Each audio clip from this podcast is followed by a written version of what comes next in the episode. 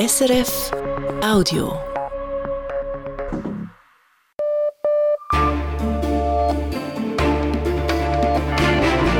Radio SRF, Echo der Zeit mit Christina Scheidecker. Die Themen vom 7. Februar. Die Aufräumarbeiten im Erdbebengebiet in der Türkei und Syrien gestalten sich schwierig. Die Momentaufnahme zum Stand der Dinge gleich als erstes. Die EU will die sogenannten ewigen Chemikalien verbieten. Das sei immens wichtig, meint dieser Umweltchemiker. Man kann ohne Übertreibung sagen, dass es die problematischste Stoffgruppe ist, die wir bisher kennen im Rahmen der sogenannten Industriechemikalien. Aktuell sind sie überall, von der Zahnseide bis zur Teflonpfanne. Mit Opium lässt sich in Afghanistan gut Geld verdienen. Trotzdem haben die Taliban Anbau und Handel verboten. Man darf eben auch nicht unterschätzen, dass es für sie ein religiöses Imperativ ist. Was die Folgen für die Bevölkerung sind, erklärt der Afghanistan-Experte Thomas Ruttig. Und das Portemonnaie als Qualifikationskriterium für einen Diplomatenposten. It seems that that's now one of the major criterion to select ambassadors. Wer in den USA Präsidentschaftskampagnen finanziert, kann dafür einen Botschaftsposten bekommen. Für rund eine halbe Million gibt's jenen in Bern.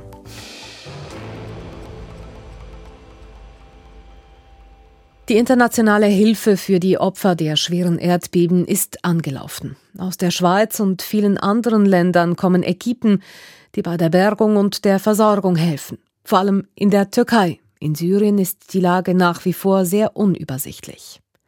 Die Solidarität ist groß. Die Not ist noch größer. Der Beitrag von Auslandredaktor Philipp Scholkmann. Die ersten sieben Tage sind kritisch, um noch Menschenleben zu retten, sagt Jens Lerche von der UNO. Das zeige die Erfahrung. Es geht darum, möglichst schnell Hilfe zur Ortung und Bergung von Verschütteten ins Land zu schaffen. Aus der halben Welt sind Hilfsangebote gekommen. Für einen Moment wirken Nachbarschaftskonflikte und Spannungen wie aufgehoben. So haben auch Griechenland, Israel oder Armenien gegenüber der Türkei sofort ihre Hilfsbereitschaft signalisiert. 12 international teams have arrived. Zwölf Teams waren bis heute Mittag bereits vor Ort. Weitere 27 werden bis spätestens morgen in der Türkei erwartet. Die Arbeit des türkischen Katastrophenschutzes läuft bereits seit gestern früh auf Hochtouren. Angesichts der gewaltigen Dimensionen ist alles nur Stückwerk. Noch immer kursieren Videos von verzweifelten Angehörigen, die vor Trümmerhaufen stehen, unter denen sie ihre Schwestern, Brüder, Freunde, Kinder glauben oder wissen und um Hilfe flehen, die bis jetzt nicht gekommen ist. Der Effort wird erschwert durch beschädigte Infrastruktur, das miserable Winterwetter, die schieren Ausmaße des Gebiets. Zehn Provinzen sind allein in der Türkei betroffen. Präsident Erdogan erklärte sie heute offiziell zum Notstandsgebiet. Während die großen internationalen humanitären Organisationen in Genf vor den Medien eine erste Einschätzung gaben. Allein in der Türkei rechne man mit einer Viertelmillion Obdachlosen, sagt Ruben Kanorevias von der Internationalen Rotkreuz- und Halbmondorganisation, zugeschaltet aus Ankara. Es brauche deshalb dringend Zelte, Decken und Heizungen. Außerhalb des betroffenen Gebiets sollen auch Hotels umfunktioniert werden, sogar Präsident Erdogan bekannt.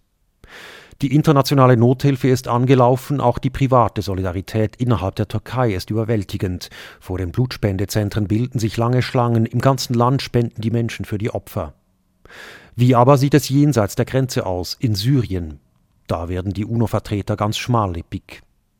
Immerhin, die Hilfsorganisationen haben Lager in Syrien, aus welchen sie Güter für die Nothilfe kurzfristig bereitstellen können, aber sie reichen nirgends hin, so viel ist klar. Und während in der Südtürkei Dutzende Länder Hilfsteams einfliegen, bleibt das Gebiet jenseits der Grenze bis jetzt weitgehend auf sich allein gestellt.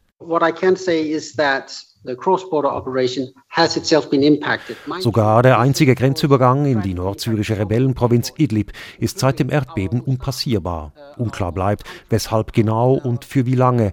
Ist die Straße zerstört oder können keine Chauffeure mehr mobilisiert werden, weil sie und ihre Familien in der Südtürkei selbst vom Erdbeben betroffen sind?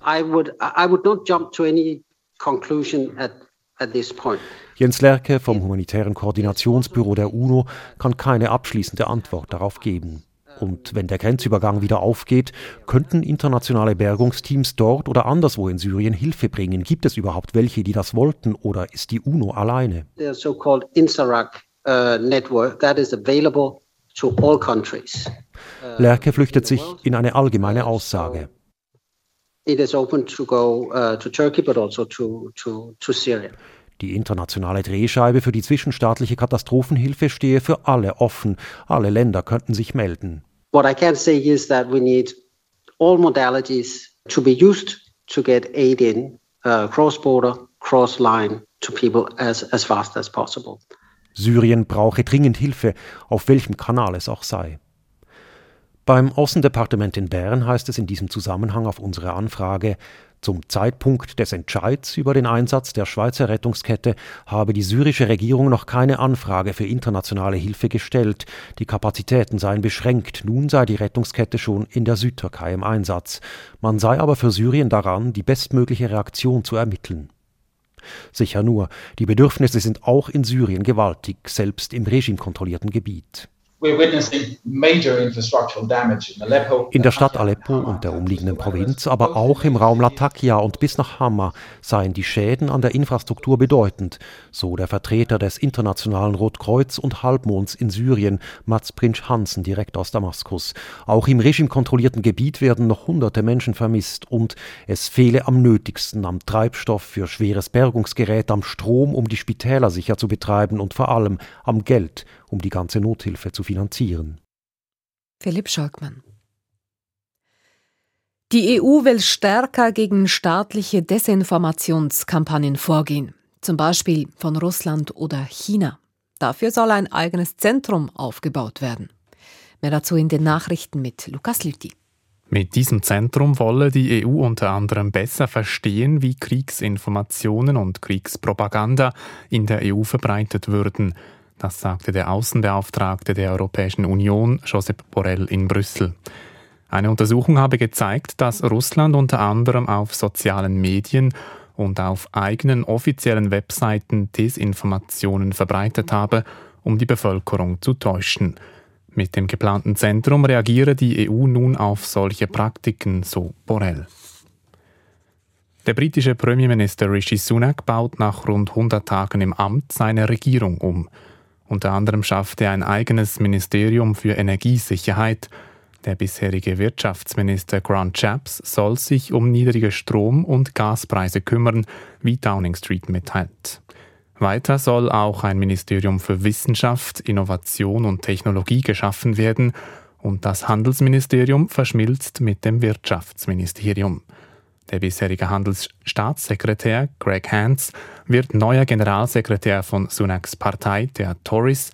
Er ersetzt Nadim Sehawi, der wegen einer Steueraffäre entlassen wurde.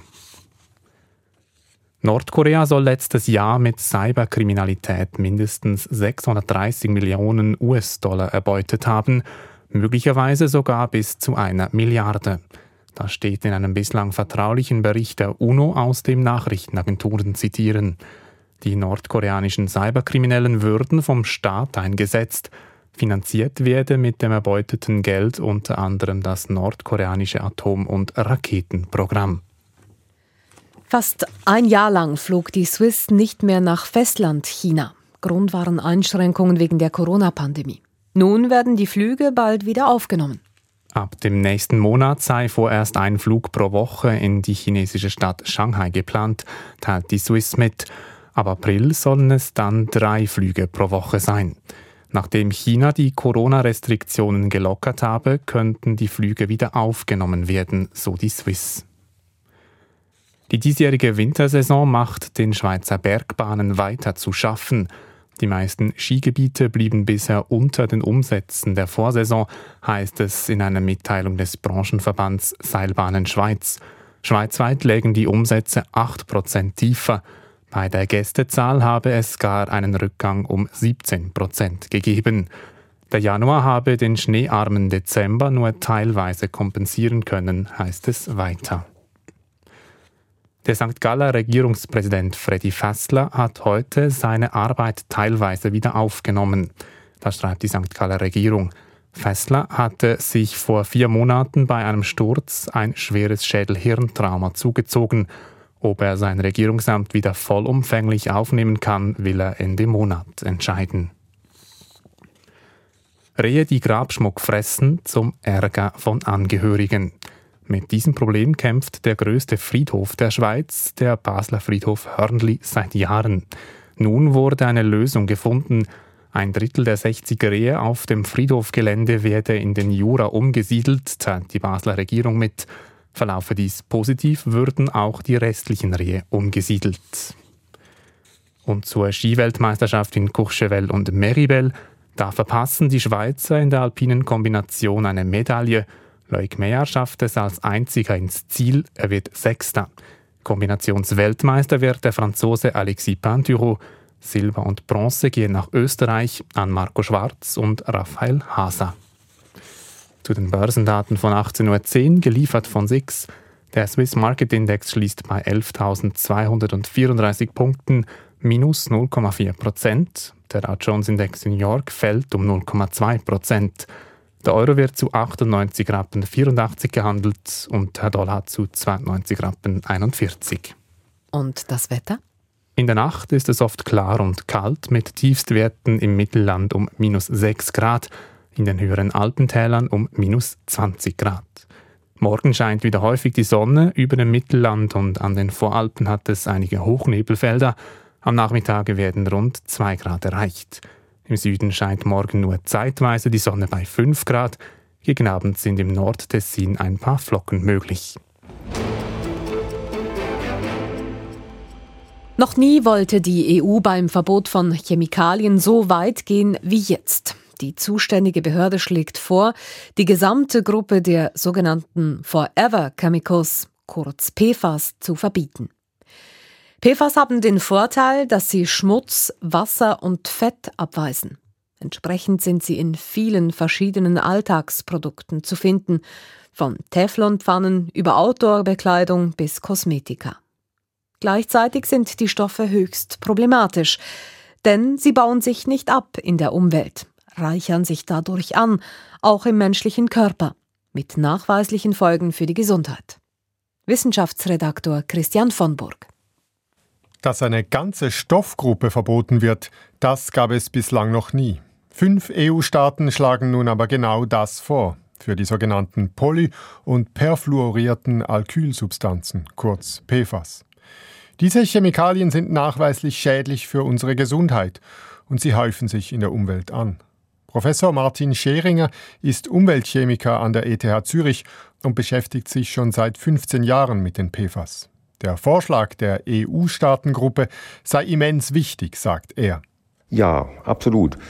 Man kann ohne Übertreibung sagen, dass es die problematischste Stoffgruppe ist, die wir bisher kennen im Rahmen der sogenannten Industriechemikalien. PFAS kommen etwa in 10.000 verschiedenen Produkten zur Anwendung. Von der Zahnseide über den Skiwachs, der schön glatt sein soll, über Teppiche, die Schmutz abweisen, bis zur Teflonpfanne in der Küche. Und in zahlreichen Fällen können PFAS gefährlich sein für den Menschen. Am bekanntesten ist der Fall einer Teflonfabrik in den USA. Dort sind also Tiere und Menschen gestorben und viele sind auch sehr krank geworden mit Krebs und vielen anderen Dingen wegen dieser Substanz PFOA im Wasser, die aus der Produktionsanlage von Dupont freigesetzt wurde. Das heißt nun aber nicht, dass wir uns mit der Teflonpfanne zu Hause akut vergiften.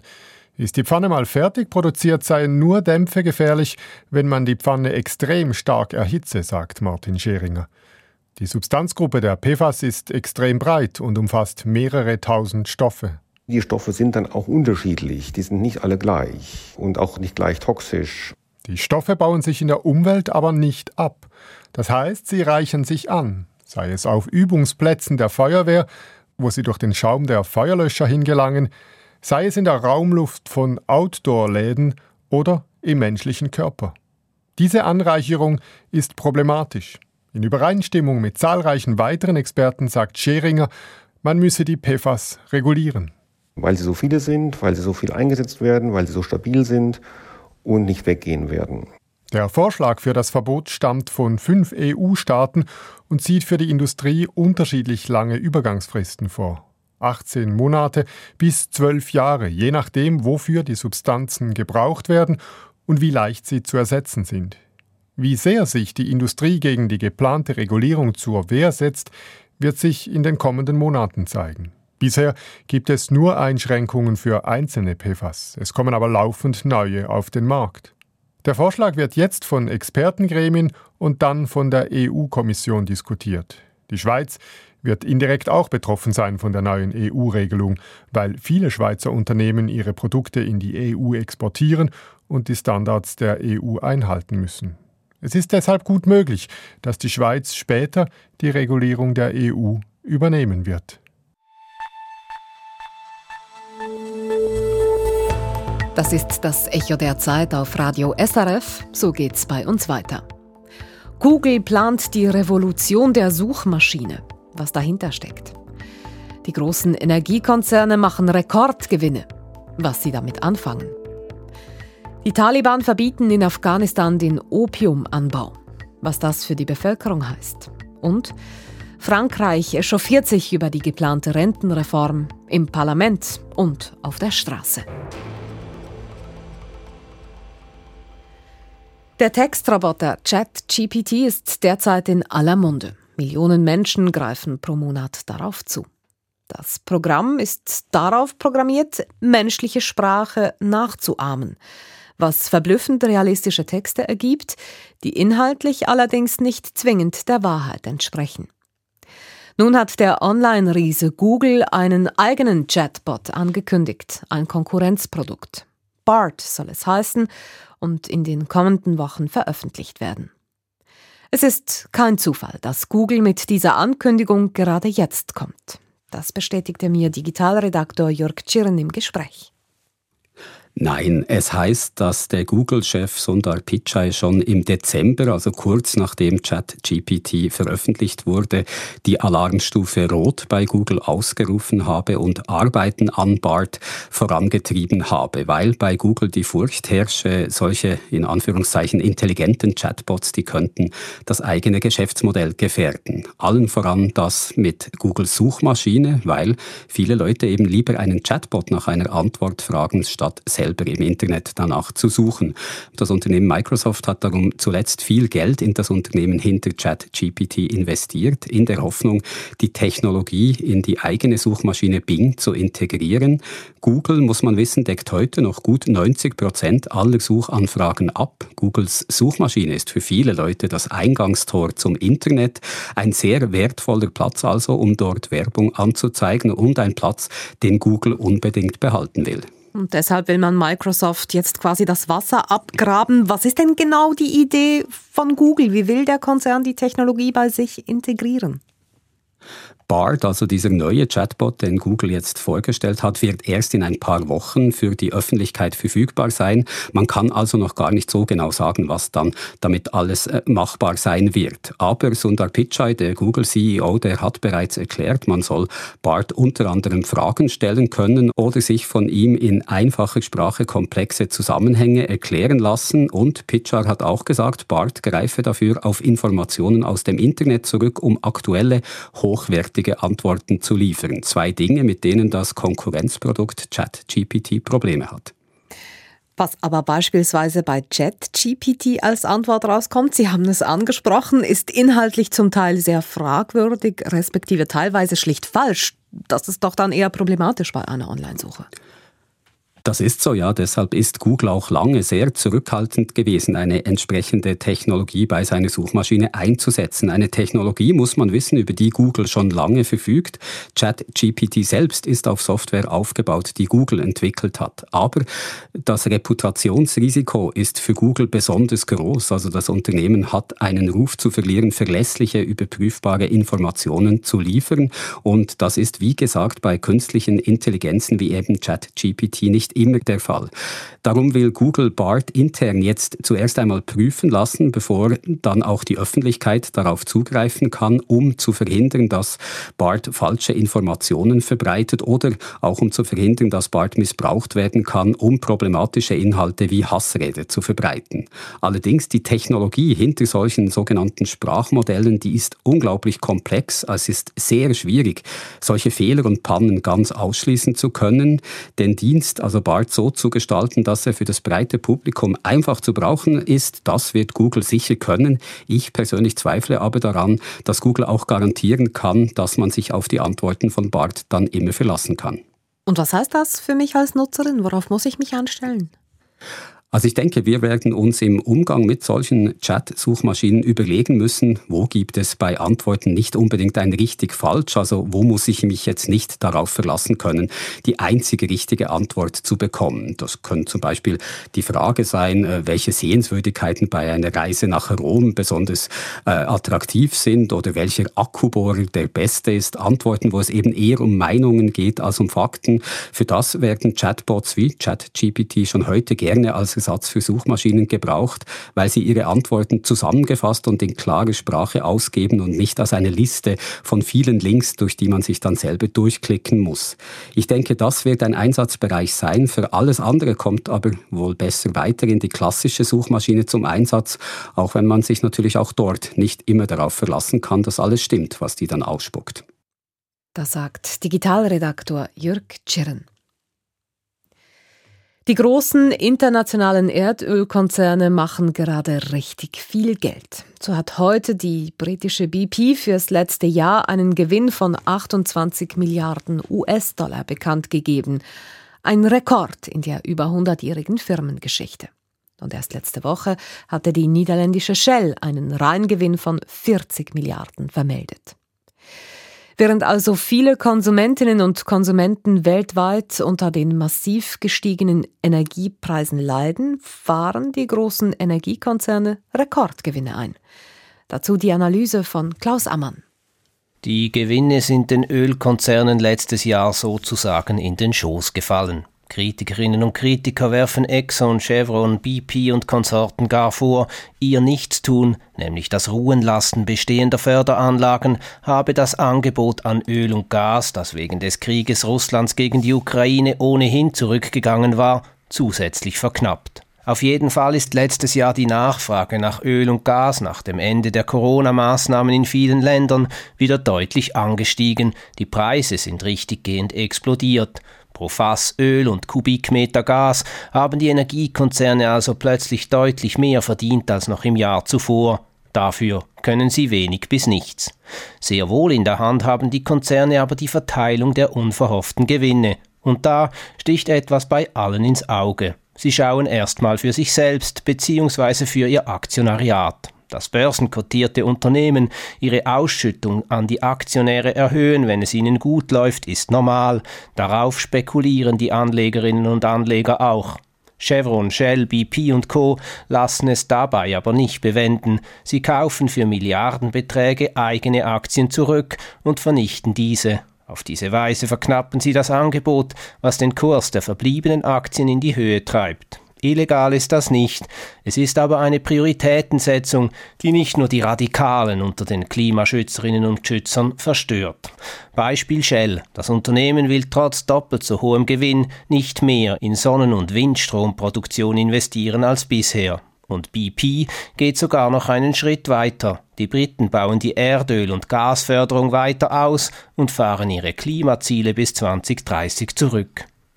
Unüberhörbar ist derweil auch die Forderung, dass die Energiekonzerne mit ihren Gewinnen die Staaten unterstützen sollen, die mit Milliarden an Steuergeldern die Energie künstlich vergünstigen und Preise deckeln müssen, damit die sozial schwachen und Kleinunternehmen nicht unter der Last der gestiegenen Energiepreise zusammenbrechen. Zwar haben verschiedene europäische Länder bereits eine sogenannte Übergewinnsteuer eingeführt, Energieunternehmen müssen also einen Teil der plötzlichen Mehreinnahmen abliefern, doch wirklich zu schmerzen scheint das keinen der großen Energiekonzerne. Nach den Rekordzahlen von BP werden die Rufe nach einem strengeren staatlichen Eingreifen wohl noch lauter. Tatsächlich scheint ein solches sowohl finanz- und sozialpolitisch gerechtfertigt als auch klimapolitisch unabdingbar. Denn der Markt allein scheint es in der aktuellen Energiekrise nicht richten zu können oder zu wollen.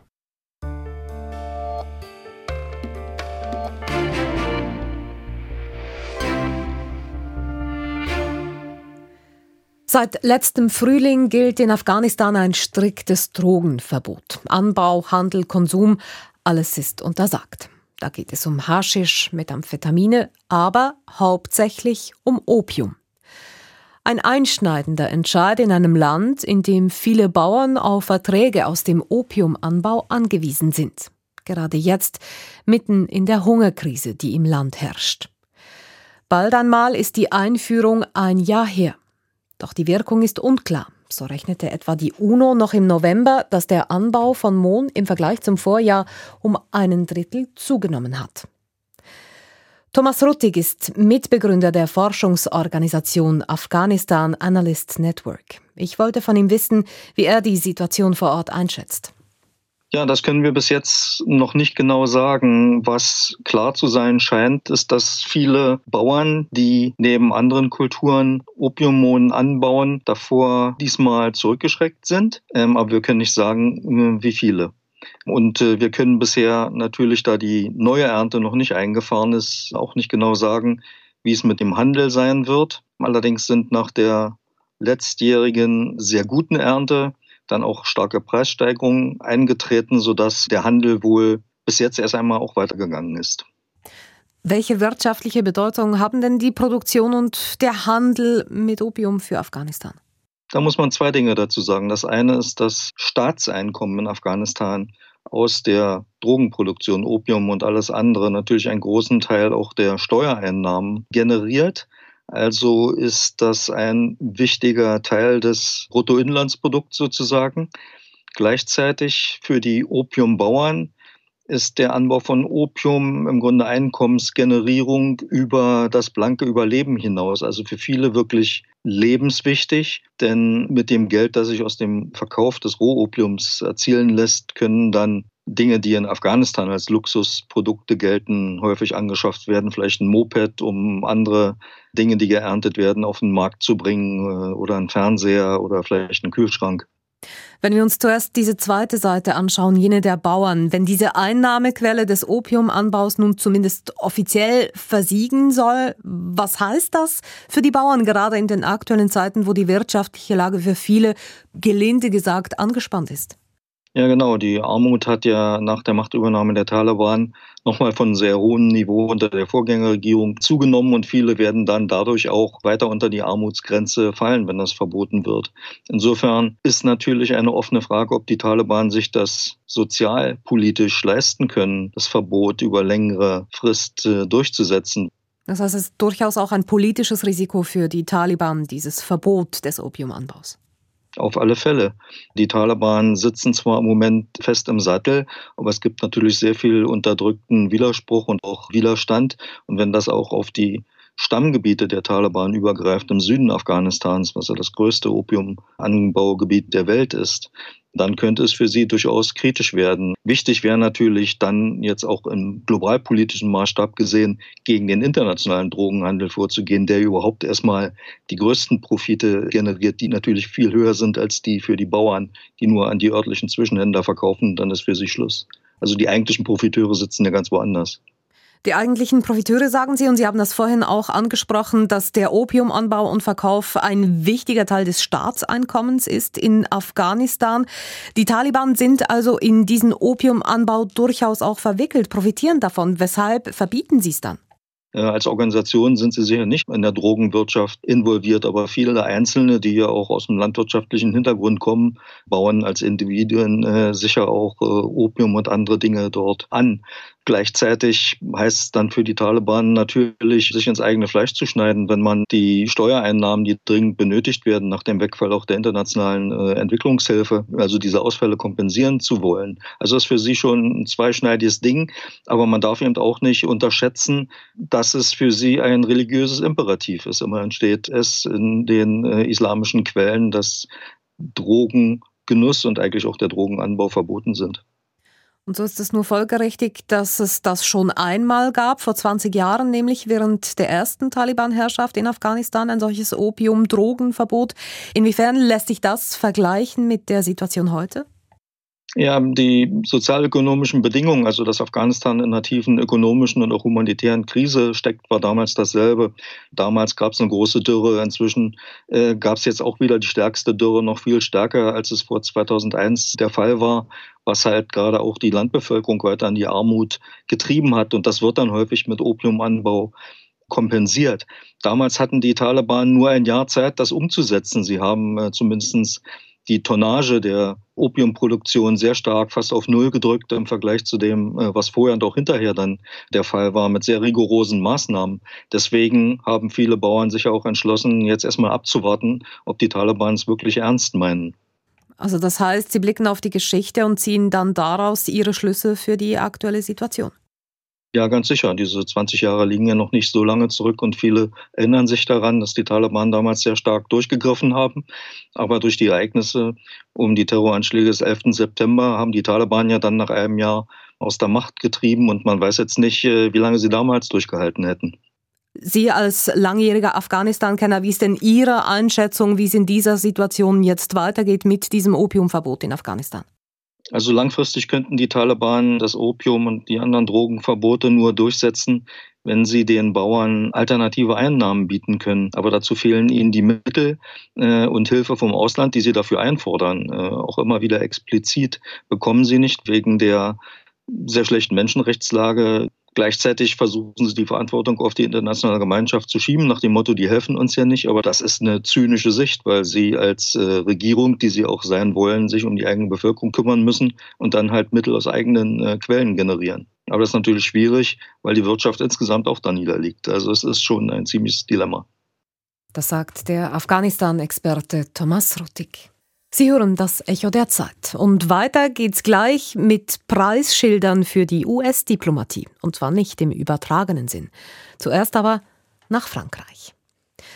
Zum dritten Mal innerhalb von drei Wochen haben heute in Paris und Dutzenden kleineren Städten insgesamt über eine Million Menschen demonstriert.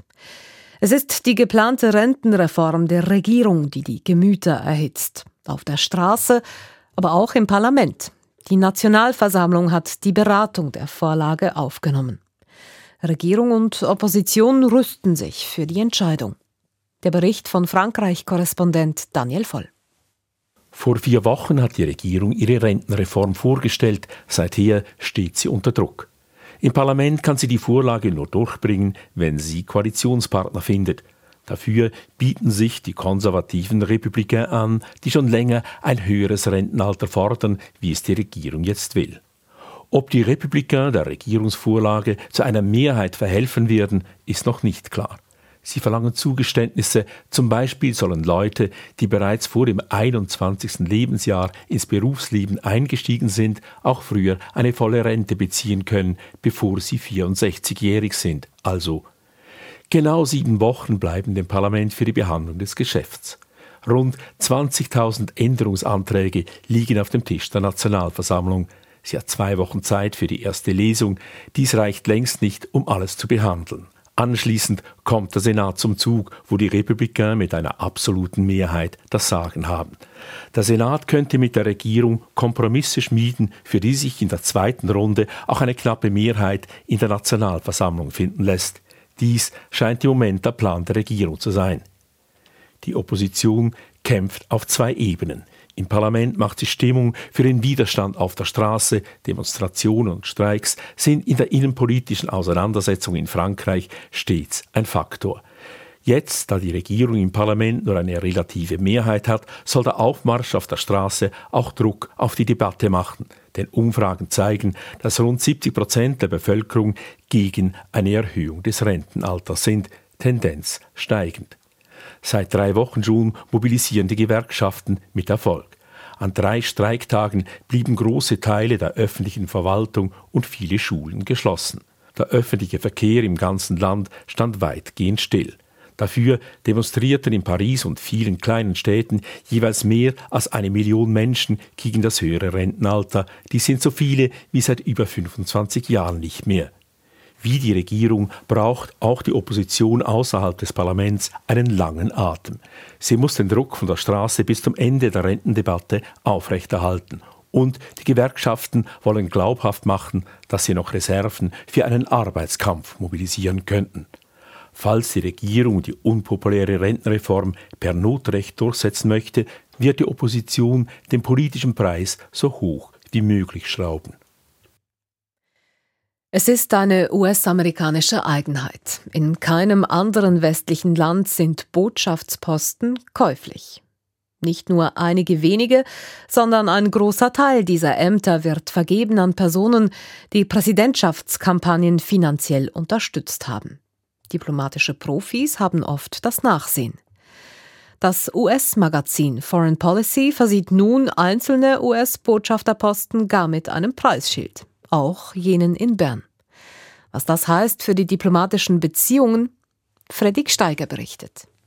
Es wird häufig richtiggehend peinlich bei Senatsanhörungen für angehende US-Botschafterinnen und Botschafter. So musste vor einiger Zeit ein künftiger Statthalter in Buenos Aires kleinlaut einräumen, dass er noch nie in Argentinien war und keine Ahnung vom Land hat. Eine Anwärterin für den Posten in Budapest schwadronierte minutenlang über völlig unbekannte US-Interessen in Ungarn. A strategic interest in terms of what are our, our key priorities in Hungary. Um, und der künftige Mann in Oslo wusste zu Norwegens Rechtspopulisten so gut wie nichts zu sagen. You get some fringe elements that uh, have a microphone that uh, spew their hatred. Der inzwischen verstorbene US-Senator und Außenpolitiker John McCain bilanzierte am Ende einer solchen Kandidatenanhörung sarkastisch. I have no more questions for this incredibly highly qualified group of nominees. Er habe keine weiteren Fragen an diese extrem qualifizierten Leute. Zwar beteuern alle Präsidenten, jüngst auch Joe Biden, Qualifikation und Eignung seien entscheidend bei ihren Botschafternominierungen. Nicholas Burns, selber früher Karrierediplomat und heute Harvard-Professor, widerspricht jedoch im US-Sender PBS. Den Ausschlag gebe oft, wer wie viel spende. So gehen Dutzende von Botschaften an Handtaschenfabrikantinnen, Hedgefondsmanager, Seifenopenproduzentinnen oder Autohändler. Für professionelle Karrierediplomaten bleiben Härteposten übrig in Afrika, im Nahen Osten oder in Süd- oder Zentralasien. Die Schweiz gehört zu jenen 30 bis 45 Prozent Botschafterposten, die gekauft werden können.